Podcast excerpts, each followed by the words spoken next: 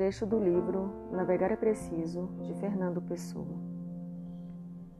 Alguém se foi embora. Sinto-me às vezes tocado, não sei porquê, de um prenúncio de morte. Ou seja, uma vaga doença que não se materializa em dor e por isso tende a espiritualizar-se, enfim. Ou seja, um cansaço que quer um sono tão profundo que o dormir não lhe basta. O certo é que sinto como se, no fim de um piorar de doente, por fim largasse sem violência ou saudade as mãos débeis de sobre a colcha sentida. Considero então que coisa é esta a que chamamos morte.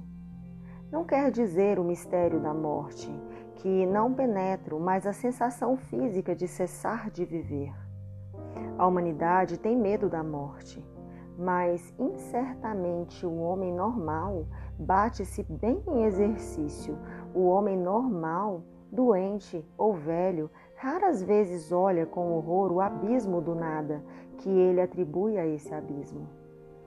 Tudo isso é falta de imaginação nem há nada menos de quem pensa que supor a morte um sono.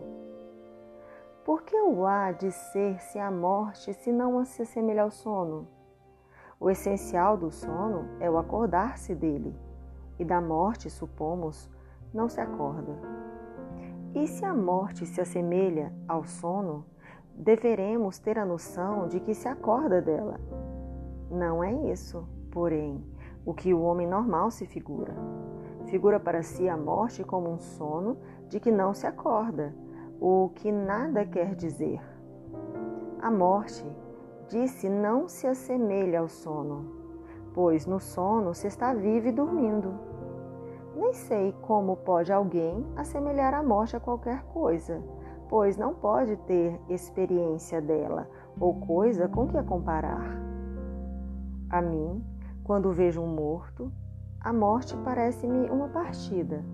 O cadáver dá-me a impressão de um trajo que se deixou. Alguém se foi embora e não precisou levar aquele fato único que vestia.